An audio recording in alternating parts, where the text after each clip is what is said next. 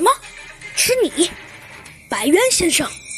呵呵，没错，正是我，白渊先生。怎么，看见我不乐意了？好，失败者，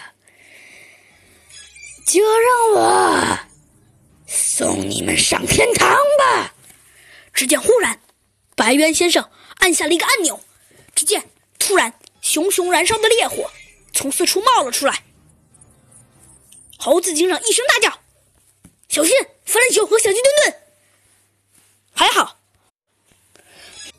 猴子警长跳的计时，一下子闪开了这熊熊燃烧的烈火。但是在这时，忽然又一团烈火像恶龙似的。猴子警长还没来得及闪开，就被熊熊燃烧的烈火给包围了。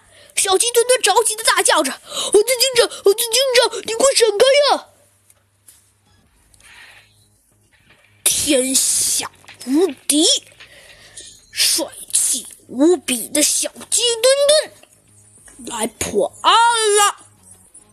欢迎大家收听《小鸡墩墩探案记》。可是时间不等人，只见火啊是越烧越旺，眼看猴子警长就要被火海给吞没了。小鸡墩墩实在太着急了，他二话不说，直接连续的跺脚，可是却什么办法也想不出来。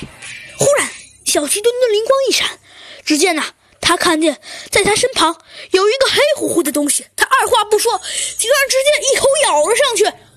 这个动作。可把在旁边的弗兰熊吓了一大跳，他连续的倒退几步，说道：“小鸡墩墩，你你你你你疯了！你你咬的是实实不得钢钢铁呀！”可是小鸡墩墩的反应却非常反常，只见他咂巴咂巴的嘴，说道：“啊，嗯，好吃，好吃。什么？你你你你你你你！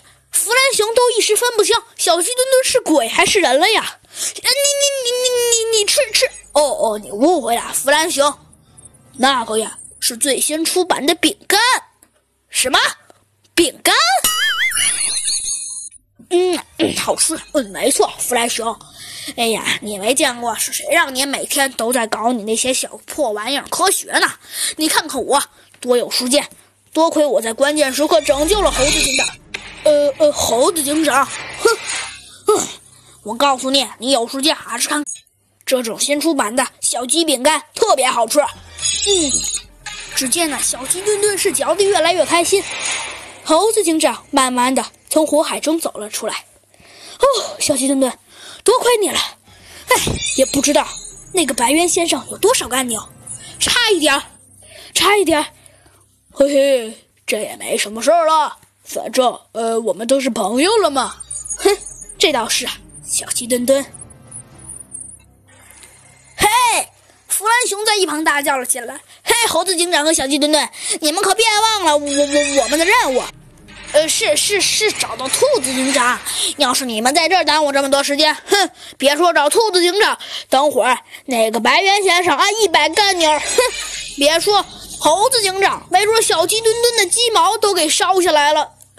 呃，这，呃呃这，猴子警长和小鸡墩墩都被弗兰熊。”这番话说傻了，哼，你们懂了就好了啊！我们快走吧。哼，好的，弗兰熊，我们走吧。但是这回啊，猴子警长不自觉的把手枪伸进了他的腰里。嗯，我老感觉哪里有一些不对劲呢。